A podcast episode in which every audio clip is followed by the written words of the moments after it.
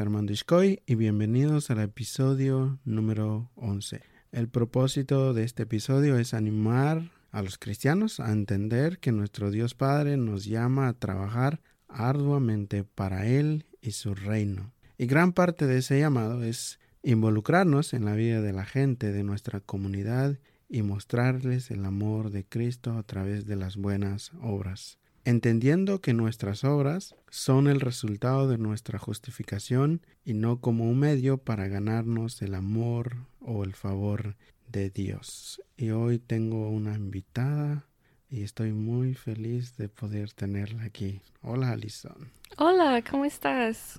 Muy bien, ¿y tú? Bien. Bueno, debo decirte que estoy muy feliz de tenerte en este episodio y más feliz porque lo vamos a grabar en español. Y antes de comenzar a hablar sobre las buenas obras, de por qué nosotros debemos involucrarnos en nuestra comunidad, bueno, me gustaría saber de dónde eres para las personas que no te conocen. Bueno, pues soy Alison, como dijo Armando, y yo soy de Texas, de Texas, y yo nací en Houston y pero cuando yo tenía tres años, mi familia y yo nos mudamos a Austin. Entonces crecí en Austin y Austin sí es mi hogar, pero también yo he vivido en Birmingham por cinco años y creo que ahora tengo una familia acá también y ahora como tengo un hogar también en Birmingham.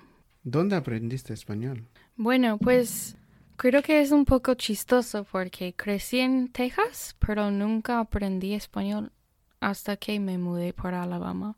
Mm. Entonces, ah, cuando era niña, mis papás siempre quisieron que yo aprendiera español y tomaba clases de español en el colegio, pero nunca aprendía mucho y de hecho nunca quise aprender. Ah, creo que mi, mi mamá, como siempre, me decía que, Alison, tienes que practicar tu español y eso me alejó más. ¿Por qué? Ah, no sé, creo que es como algo que los jóvenes hacen. Como mm. cuando los papás dicen que tienes que hacer eso. Y no lo hacen. Sí. Entonces, y mi, mis papás, um, ellos se conocieron en Francia. Entonces, en el colegio o en la universidad. Y entonces, cuando yo era joven, mis papás siempre hablaban francés en la casa, pero nunca me enseñaron nada. Mm. Entonces, creo que eso y mi mamá siempre me dice como, tienes que practicar español. Y yo siempre quería hablar francés y ella nunca me enseñó nada. Entonces, sí, pero mi mamá siempre dice que español es más útil, que puedes usar español en una carrera, algo así. Pero no estaba pensando en eso, ¿sabes? Entonces, sí, creo que en el colegio no quería aprender. Um, pero después de graduarme del colegio, tomé un, como decimos, gap year, como un año antes de la universidad, y fui a un viaje misión y pasé un parte de este viaje en Belice. Um, entonces, Belice queda en Latinoamérica, pero era una colonia de la Inglaterra. Entonces, el idioma oficial allí es inglés, pero también hay mucha gente allí que hablan español. Y yo me quedaba con mi equipo en un pueblo, se llama San Ignacio. Es como 30 minutos de Guatemala. De hecho, un día pasamos el día en Guatemala porque el camino era corto, ¿no? Entonces, la mayoría de la gente en San Ignacio hablan español o son bilingües. Entonces, me quedaba por dos meses con una familia bilingüe y íbamos a la iglesia y la iglesia era en español. Y era una señora en la iglesia que no hablaba inglés. Entonces, cada vez que íbamos a la iglesia, yo me cocinaba con ella antes de la iglesia o después. Y siempre intentamos hablar, pero ella no hablaba inglés y yo no hablaba mucho español. Entonces, esta amistad que tenía con ella y las otras amistades que crecí allí, creo que me, me inspiraron a aprender el idioma. Entonces mi mamá siempre quería que yo aprendiera por, para usarlo en una carrera y, y ahora sí, yo quiero usarlo en mi carrera, pero creo que la, como la primera razón que aprendí el idioma es porque me enamoró de la cultura de Latinoamérica y yo quería ser más como, no sé, aprender el idioma Ujú. para estar más en esta cultura. Entonces, cuando regresaste de Belice, ya intencionalmente comenzaste a aprender más. Sí, español? pues yo regresé de Belice y yo regresé en junio, hace como cuatro años, cinco años, y en agosto empecé la universidad. Entonces decidí tomar clases de español y yo hice un minor, como, no sé. Entonces, de hecho, en mi primera clase, yo teníamos que tomar una prueba para ver qué clase tomamos. Entonces, yo tomé la prueba y me puso en español 2. Pero yo no sabía nada, no sabía cómo usar pretérito, imperfecto, nada. Entonces yo empecé esta clase y pues no sabía nada. Entonces, en la primera examen salió como con una 60, algo así. Y mi mamá me dijo, ¿y estás segura que quieres tomar esta clase? Porque lo puedes dejar, está bien. Es como, no, mamá, ahora sí quiero aprender. Entonces, sí. um, y este semestre también conocí a Daniel y a Josh, dos amigos de, de la iglesia y de la universidad. Que estaban aprendiendo español también. Sí, pues ellos ya Ya hablaron más que yo, de hecho. Entonces me invitaron a la, la iglesia y como yo estaba incómoda, como no quería ir y solo estar allí sin entender nada. Mm. Um, pero cuando fui, creo que me recordé de la iglesia en Belice y la comunidad que tenía allí. Entonces, sí. Y también Sanford es una universidad, no sé, la mayoría de lo- los estudiantes son blancos y, no sé, no hay mucha diversidad. Entonces, cuando empecé mi tiempo allí, era súper diferente que las experiencias que tenía en mi, mi viaje y misión. Entonces, estaba buscando una comunidad diferente, creo. Y encontraste. Sí. encontraste un montón de hispanos en, sí. en Birmingham, ¿verdad?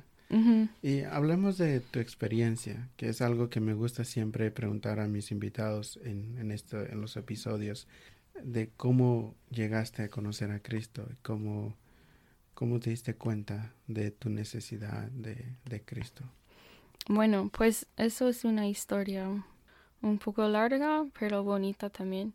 Am, pues mi mamá, ella creció en un hogar cristiano, entonces mi abuela de desde el- de mi mamá, am, ella era creyente, entonces, pero ella vivía en Georgia y nosotros vivimos en Texas, entonces cada vez que visitamos a mi abuela íbamos a la iglesia con ella y ella siempre me hablaba de, de Dios. Pero yo era como una niña buena, a decir eso, entonces creo que no me reconocía mi necesidad para Dios porque, no sé, s- m- en mi, en mi mente yo siempre estaba haciendo la correcta, ¿no?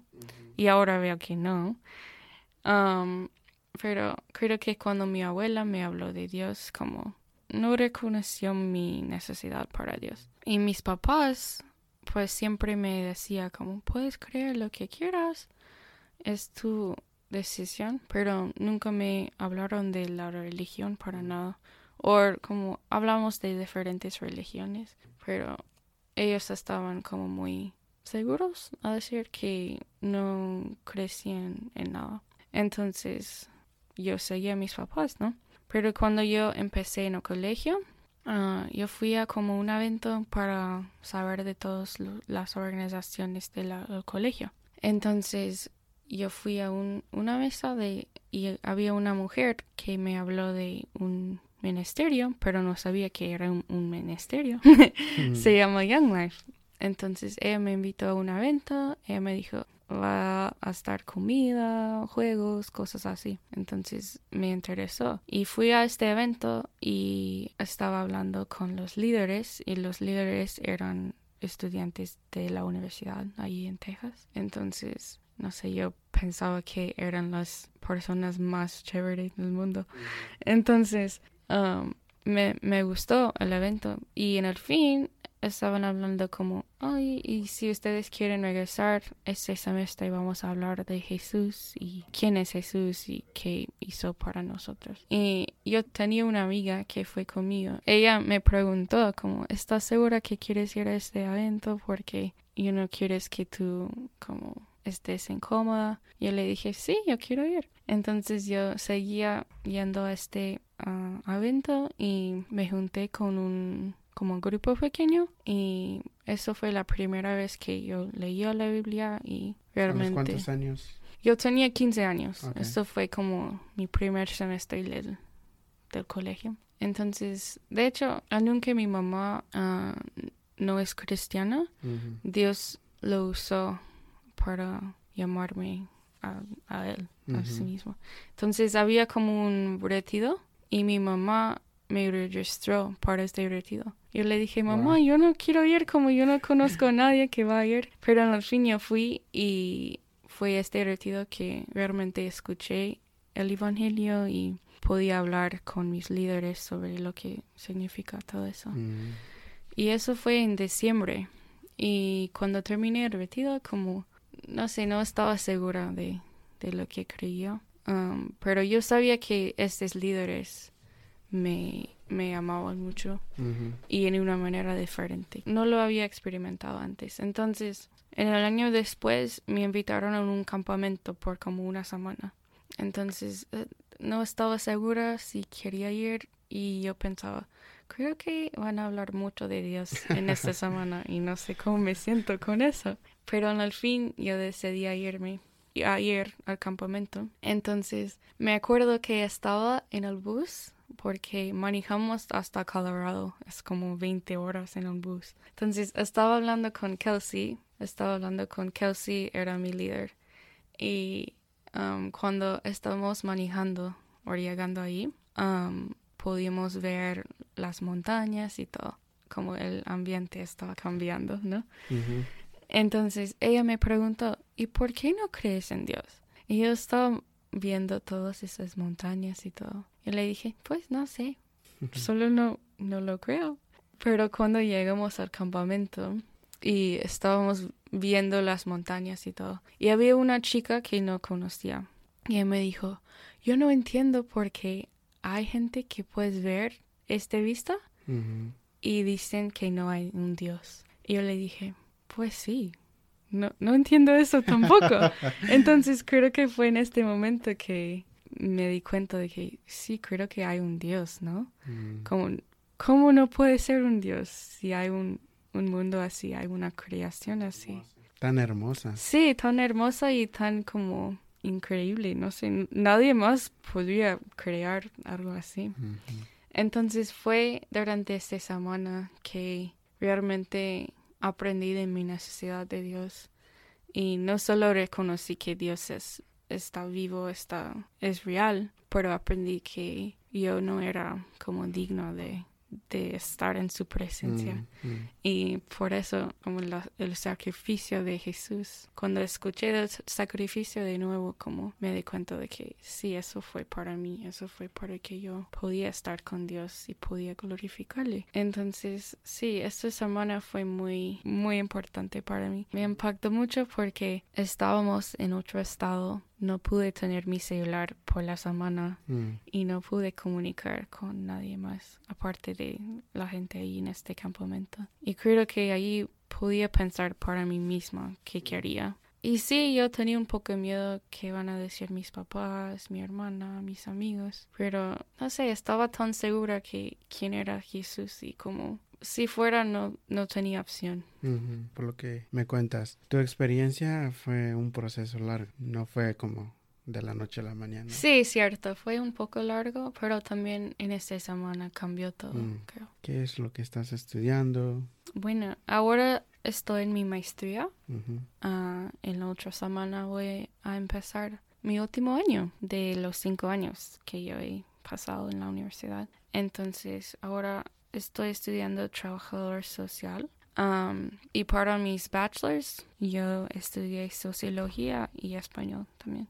Y hay una persona muy especial en tu vida. que, Sí. que te animó o que te motivó a estudiar esa carrera, ¿verdad? Sí, pues ya hablé de mi abuela ah, en Georgia. Ah, y mi otra abuela, aunque ella no es cristiana, ella me impactó mucho. Y ella era trabajadora social por como 50 años. Entonces, ella siempre decía que quería que uno de sus seis nietos sea trabajador social. Ujú. Y como en el principio, creo que fue como un chiste, como, ok, ¿quién va a ser el trabajador social? Pero después de escuchar sus tantas historias de su carrera, me interesó más la carrera. Y también creo que nosotras, ella y yo, tenemos una personalidad similar. Como podemos ir al supermercado y regresamos, es como, ¿quién conociste ahí? Siempre estamos conociendo a la gente, nos gusta hablar y saber de, de todos, ¿no? Reconocí que tenemos eso en común, como la personalidad. Y yo pensé, pues, eso le había ayudado mucho a mi abuela, entonces quizás pudiera ayudar a mí.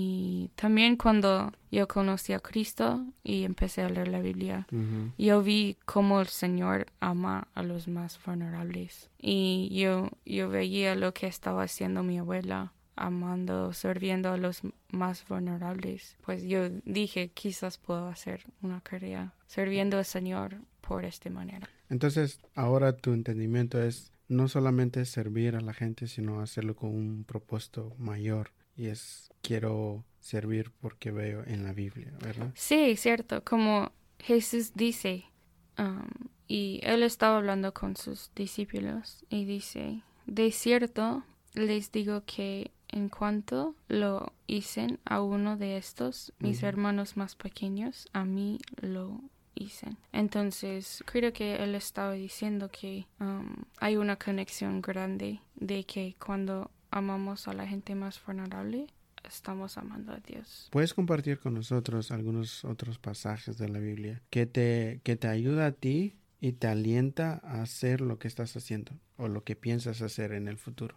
Sí, hay otro pasaje, pues un versículo, que me enseñó mucho sobre como la corazón de Dios. Y está, es en Santiago 1.27. Dice que la religión pura y sin mancha delante de Dios nuestro Padre es esta, a tener a los huérfanos y las viudas en sus aflicciones y convencerse limpio de la corrupción del mundo. Y creo que eso, en el principio, cuando yo tenía como 15 años, eso me, me impactó. Creo que me dio esta pasión por amar a los huérfanos, a los aquí en los Estados Unidos, como los, los niños en foster care. Y creo que ahora, con los años, yo he aprendido más sobre eso. Y la Biblia hace una conexión grande entre los huérfanos y las viu- viudas. ¿no? Yes.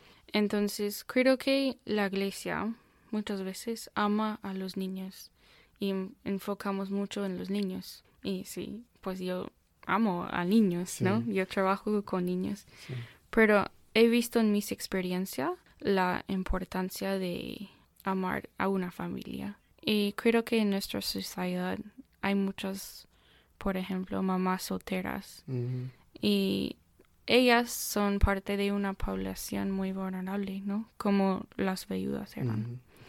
Entonces, creo que veo esta conexión, amar a los huérfanos, amar a los, las viudas y como estos dos grupos de personas son parte de los más vulnerables y parte de la gente que, que Dios cuida y ama, ¿no? Entonces, dedicarse a hacer buenas obras aquí requiere compromiso, Mm. ¿verdad? Sí, creo que pues hay cosas que podemos decir que decimos son buenas obras que no requiere compromiso. Por ejemplo, podemos dar dinero a alguien en la calle o podemos pasar un día en un food bank. Pero eso no requiere mucho compromiso. De hecho, esas cosas nos pueden ayudar a sentirnos bien. Pero como dijo Armando en el principio, el propósito de hacer buenas obras no es para ganar algo, no es para ganar el favor de Dios, porque no podemos, y no es para ganar el favor de los hombres, porque como cristianos no buscamos eso, ¿no? Entonces creo que Dios nos llamó y nos sigue llamando a hacer algo más profundo, no solo a, a dar dinero a alguien, pero Dios nos está llamando a hacer algo que sí requiere sacrificio, ¿no? Mm. Porque Él mandó así a su Hijo y Jesús sacrificó todo. Entonces, la vida cristiana tiene sacrificios, ¿no? Hay una, hay una cita que me gusta mucho y que, y que cambió mi manera de entender las buenas obras. Creo que lo dijo Lutero. Dice, Dios no necesita tus buenas obras, pero tu vecino sí. Mm, Me impactó esa cita y, y, y se me quedó grabada. Entonces, por eso vuelvo con la idea de que nosotros hacemos buenas obras no para ganarnos el favor de Dios, no para que Dios nos ame, porque Él ya lo ha hecho en Cristo, como acabas de decir. Entonces, ¿cuáles serían como los beneficios de hacer buenas obras? Sí, pues creo que sí hay beneficios, pero para mí es importante no solo para enfocarme en los beneficios, porque hay días en la vida, en el ministerio, Mm, que no veo eso, como no veo el fruto, y si solo estaba buscando los beneficios, las ventajas, pues no seguiría haciendo eso, ¿no? Pero para mí, hacer las buenas obras es primeramente conocer a la gente, relacionarme con la gente, y porque cuando no conoces a alguien, no sabes lo que necesita esta persona, ¿no? Y en estas situaciones, quizás damos lo que pensamos que necesita esta gente, pero eso no realmente está ayudándoles, ¿no? Entonces, para mí es importante relacionarme primero y realmente conocer a esta persona y saber lo que necesita, ¿no? Y creo que hay un, un beneficio grande a conocer a gente quizás diferente, quizás que no conocería en mi, en mi universidad, en mi iglesia, ¿no? Entonces sí hay un beneficio de conocer a gente diferente porque siempre aprendemos de la gente con diferentes experiencias y yo creo que tenemos que ver um, como las amistades en un ministerio, algo así, como mutual, ¿no? No solo estamos ayudando a ellos, pero también estamos aprendiendo de ellos. Y sí, eso es un beneficio. Y también no solo aprendo de, de otras personas, pero aprendo de mí misma, aprendo de cómo soy, ¿no? Sí, la gran mayoría de nuestros oyentes viven en aquí en Estados Unidos y, y la mayoría son hispanos porque el, el podcast es, es en español. A mí me gustaría que te dirijas a los cristianos principalmente que han venido a este país, que han dejado casi todas sus pertenencias en sus respectivos países y han ahora viven aquí, tienen familias y están trabajando, están obteniendo las cosas que siempre han deseado. Pero ¿cómo podemos ayudarles a que ellos se involucren en, en la vida de, la, de otras personas, como Mm. lo, lo acabas tú de decir? Pues yo he hablado con muchos hispanos, muchos amigos, que sí, como dijiste, han dejado todo en sus países. Y creo que muchos de ellos no entienden cómo hay progreso aquí, cómo hay gente que no tienen lo que necesitan, no tienen los recursos que necesitan. Porque como la mayoría de los hispanos son como trabajan mucho, trabajan duro, ¿no? Y quizás vean otras comunidades que no tienen este, no sé, gana de, de trabajar mucho, como así, y no entienden. Y creo que eso debe ser la primera paso, quizás, realmente conocer a la gente y entender por qué son en es- Mm. están en estas situaciones, ¿no? Porque, pues yo podría hablar de eso por horas, como la esclavitud en este país, la historia que tenemos con la esclavitud. Eso ha impactado a la pobreza que tenemos. Por ejemplo, hace 50 años, una persona afroamericana no pudo comprar una casa Mm. en muchos barrios, ¿no? Entonces, y a comprar una casa, es- eso ayuda a como build wealth. um, eso es como un recurso que ayuda a las generaciones y ayuda a una familia, ¿no? Entonces, creo que, no sé, como muchos hispanos, muchos inmigrantes que vienen acá, no entienden este, esta historia que Mm. tenemos. Porque quizás ellos ven un país con mucho éxito, un país con mucho recursos, Ujú. pero esos Creo que recursos... por eso vienen. Sí, sí, vienen por eso. Pero esos, estos recursos no son iguales para todos. Entonces, y quizás los inmigrantes vienen y se, se dieron, se dieron cuenta de que no es co- tan fácil como parece, ¿no? Sí, sí. Entonces, sí, creo que la primera paso debe ser entender a la historia de nuestro país. Involucrar, Sí. involucrarnos en la comunidad creo que comienza por eso, ¿no? Y también creo que como casi jugamos un decimos juego de que quién ha sufrido más. Mm. Y eso no es un juego divertido, ¿no? No, no lo es. ¿No? Entonces creo que la comunidad hispana puede ofrecer sus experiencias también um, con la gente aquí. Y quizás los dos lados pueden ver que tienen mucho en común y que pueden ayudarles a los otros, ¿no? Muchas veces se ha predicado en nuestra iglesia de que Dios nos, nos ha traído acá con un propósito y no solamente para recibir. En nuestra iglesia eh, se, se está predicando el libro de Hechos. El domingo el pastor Abner habló del capítulo 3 y hablaba de, de la palabra empatía.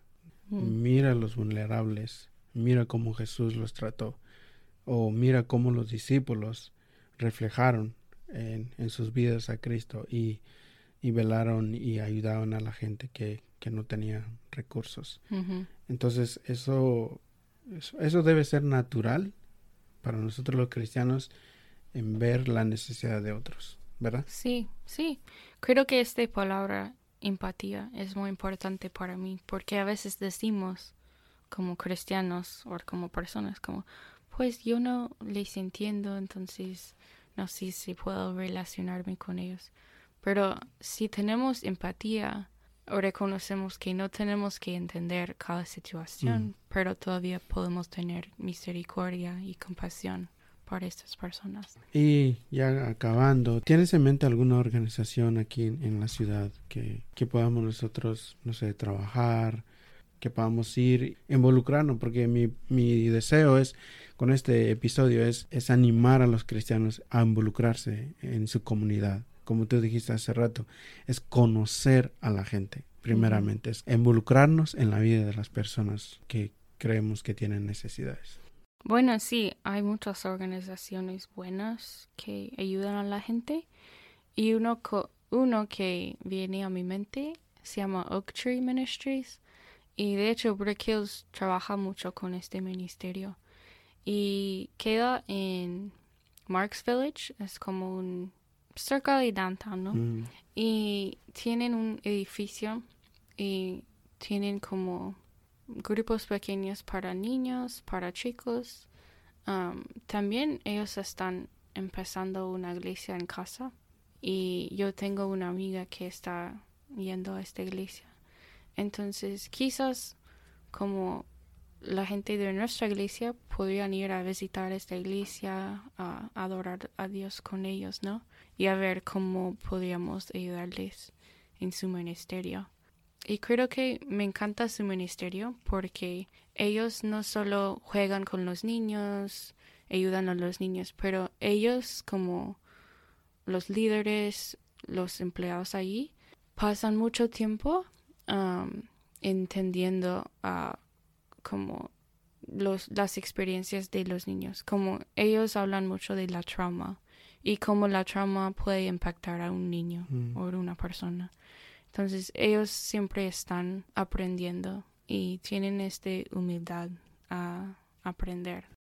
¿Tienes algunas palabras para los hispanos? Bueno, creo que como Armando dijo, que debe ser natural a amar a la gente, servir a la gente. Pero eso no significa que siempre va a ser cómoda. ¿no? Mm, Entonces yo les amino a seguir aunque sea incómodo. Y a juntarse con sus hermanos en Cristo, porque eso nos anima a seguir. Um, y a veces tenemos que esperar hasta que vemos el fruto de, Dios, pero lo vamos a ver si seguimos su voluntad.